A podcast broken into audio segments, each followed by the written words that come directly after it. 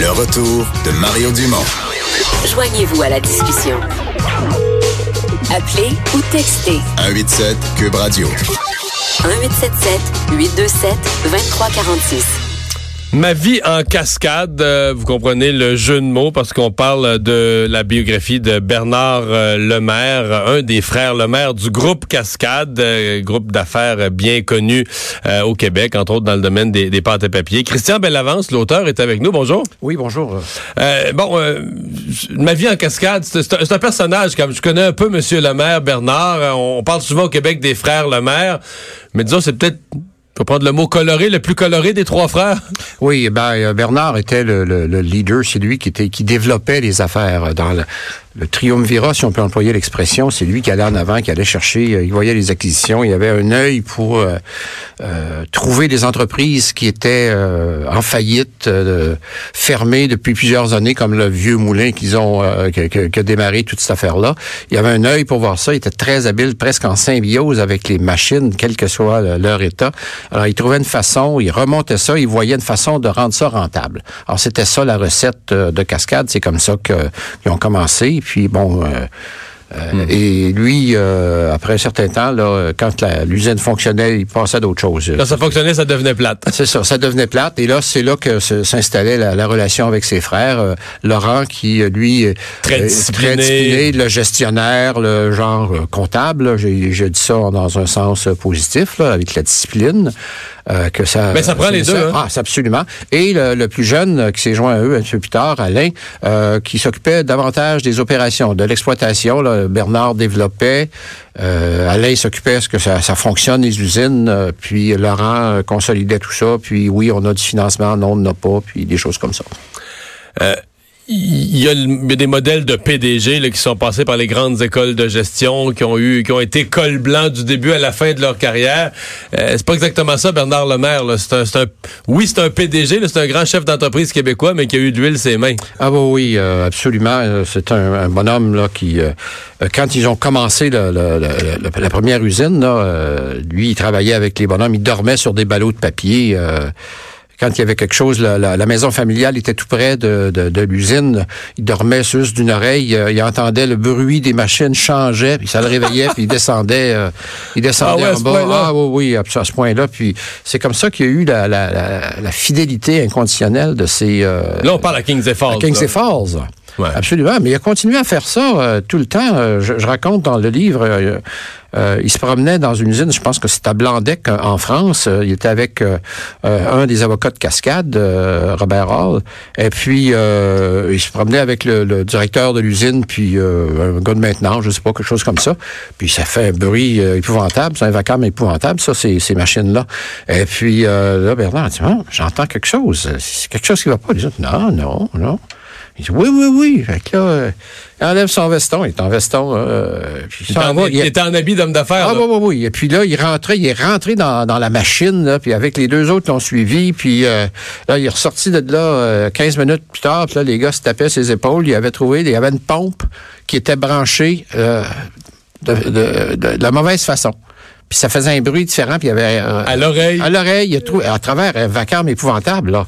ce qui veut dire que quand on, quand il était dans son, euh, dans son bureau, il était pas exactement dans une tour d'ivoire où on pouvait y raconter n'importe quoi sur ce qui se passait sur le terrain. Ah, non, non, non, non, non, non, non. D'ailleurs, c'est une des choses que, lorsqu'il est arrivé en France, euh, à La Rochette, dans un milieu syndiqué très fortement, syndicat communiste, en fait, là-bas, là, dans ce cas-là, puis, bon, c'est très hiérarchique, euh, alors, c'est Monsieur le Président, puis tout ça, mais Bernard est arrivé, il est allé sur le plancher, il n'est pas resté dans le bureau.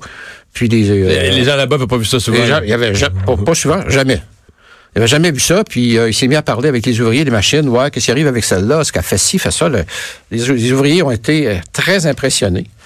Euh, le, président, il est censé rien connaître. Il est censé connaître la business, les affaires, les transactions, mais... C'est tout à fait ça. Alors, ça l'a euh, arrangé beaucoup, beaucoup de choses. Euh, euh, ils ont eu le, le, le, party de Noël, si tu veux. normalement, c'était pour les employés. Les patrons se pointaient jamais. Lui, il était là, puis il y avait tous les directeurs là, de, son équipe. Tout le monde était sur le plancher avec les ouvriers, puis et voilà.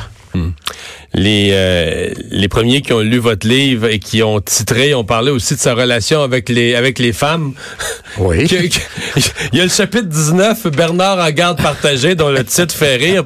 Mais, mais avant d'arriver à cet épisode-là, il y a eu, comme on pourrait dire, sa, sa première femme, sa première famille, là, sa famille. voilà. Sur une période de quelques décennies. C'est une vingtaine d'années. Enfin, les enfants avaient une vingtaine d'années quand le couple s'est euh, séparé. À tout ça, Mhm. dire, là. Et là, il s'est lancé, il y a eu une aventure un peu euh, unique, là. Ouais, ben enfin, euh, Bernard euh, a toujours aimé les femmes, il s'en cache pas d'ailleurs. C'est une Non. des qualités de... Enfin, une qualité, les gens penseront ce qu'ils voudront, mais moi je pense que la franchise et l'ouverture de ce gars-là sont phénoménales. Donc tout le monde savait ce qu'il faisait. Et puis... Pardon. Il y avait deux amoureuses. Il y avait deux amoureuses. En parallèle. Ouais, il- ben là, sa femme l'avait quitté. Alors là, il était seul, euh, entre guillemets. Et puis, euh, c'est même par, euh, par France, par sa, son épouse, que- qu'il a rencontré euh, Irène Godbout. Et puis, bon, c'est venu, euh, ils se sont rencontrés comme ça, là, dans, un soir au restaurant. Puis, bon, placote, placote, ils se sont bien entendus. Ils sont restés euh, copains, hein, des amis. Puis lui, il l'a trouvé intéressante. Il se confiait à elle. C'était sa confidente. Il lui racontait tout, tout, tout. Puis avec les années, euh, la relation s'est euh, euh, solidifiée. Et puis, Irène a toujours été dans la vie de Bernard depuis ce temps-là. Mais là, il en est arrivé une autre. Puis là, il est arrivé euh, une autre, euh, une dizaine d'années plus tard, euh, qui n'était pas juste une rencontre euh, éphémère, euh, quelqu'un qui, qui l'intéressait euh, à plusieurs points de vue. Il faut dire que les, le- le- les, les, les- je- on va les appeler les femmes, mettons les femmes fortes de Bernard, tiens.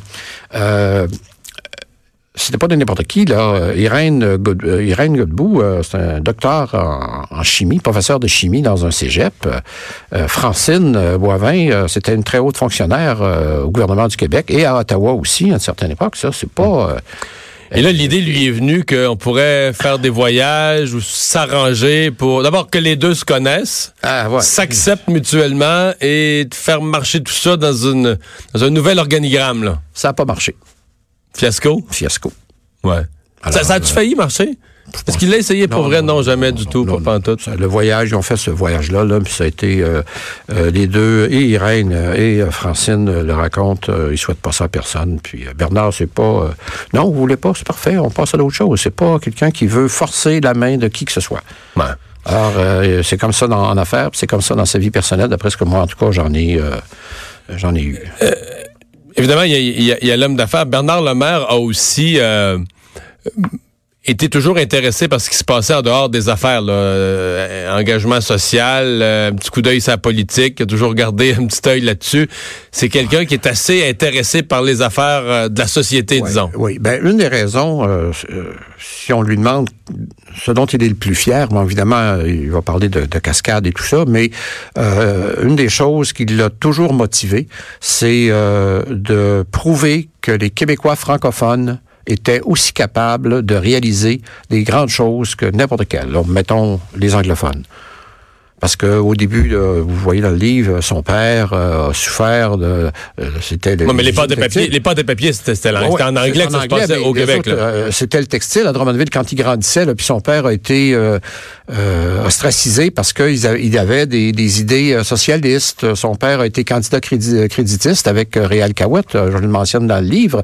Euh, quand Réal Cahouette allait euh, à Drummondville, euh, il y avait des réunions, ça se passait dans la maison des Lemaire et Bernard et ses frères assistaient à ces... Son euh, père, c'était une sorte d'inventeur euh, qui aurait pu être en affaires, il a été... Ouais, ben il essayait. C'est un gars qui est un rêveur. Il inventait, il, il patentait toutes sortes de choses, mais d'amener un produit jusqu'à la Ouais. à la commercialisation et euh, Comme ses fils, ont, euh, ses fils ont gardé le côté imaginatif et fonceur, mais en y ajoutant une espèce Voilà, de... c'est- c'est le mariage parfait de, de- de- du père et de la mère euh, de, de, Bernard. Euh, Bernadette était la, la, la comptable, celle qui gérait les choses, euh, la chef de maison, tiens, euh, pour employer une autre expression. Et puis quand Antonio euh, s'évadait trop dans ses, euh, dans ses affaires, elle ramenait, non, Antonio, là, c'est il faut, euh, faut rentrer de l'argent. Mais quand même, entrepreneur, Antonio Lemaire, c'est lui qui, qui a eu cette, ces idées de recyclage. C'est comme ça que ça a commencé. Avec le dépotoir de Drummondville, il passait, puis mon Dieu, il y a des affaires Mais, qui mais sont encore Cascade, bonnes. euh, Cascade d'ailleurs, ont été, on peut dire, dans les grandes entreprises du Québec et dans leur domaine, des piliers de l'environnement. Là, Les, Absolument. les premiers à parler de papier recyclé. Ils ont, ils ont été au Québec vraiment des pionniers. absolument. Puis euh, Cascade, on parle de Cascade, mais il faut parler de Boralex également. Ouais. Là. Euh, il a fondé deux entreprises, euh, Bernard, là, deux entreprises cotées là, qui sont dans les milliards là, et des sociétés internationales. Boralex est dans l'énergie renouvelable, les éoliennes en particulier, est un leader mondial. Euh, dans ce secteur-là. Alors, euh, c'est son fils Patrick qui dirige, qui est PDG de l'entreprise. Alors, c'est deux succès euh, phénoménal. euh, Puis euh, maintenant, il est, s'est lancé dans l'élevage de bovins Ben oui. pour finir sa carrière. Non, mais des bovins uniques, là, les Highlands, des bovins plus d'Écosse, là, Oui, oui, oui. avec grande- une viande très recherchée. très, très maigre, puis qui euh, s'élève tout seul. Là, ça, c'est, c'est pas dans des dans des étapes. Ça, ça vit dehors tout le temps à l'année longue. euh, quand il fait passer beau, ils vont dans le bois. Puis. euh, mais ça aussi, s'en occupe pour vrai, là. Ah oui, oui. Il est rendu. Il a commencé avec deux, trois. Je le raconte. C'est son fils qui en avait euh, quelques-uns pour s'amuser. Patrick, puis euh, Bernard s'est intéressé à ça. Ah, ah, peut-être qu'il y a moyen de faire de l'argent avec ça. Il voyait, il a vu une opportunité. C'est un entrepreneur. Il y en a Puis, combien Là, maintenant? il est rendu, il y en a 1500. Il y a 1500. 1500 têtes, puis il a tout intégré ça comme une entreprise. Là. Il, y a, il y a le bœuf, puis euh, il y a, il y a- il y a pas l'abattoir, mais il y a la boucherie, puis euh, c'est du euh, de, la, de, de la bête dans le champ jusque Jusqu'à la table. Jusqu'à la table, dans le comptoir du boucher. Ben, fascinant, cette, cette vie et son récit dans votre livre, Ma vie en cascade. Christian Bellavance, merci beaucoup d'avoir été là. Merci. Au revoir. On va s'arrêter dans un instant, le buzz de Vincent.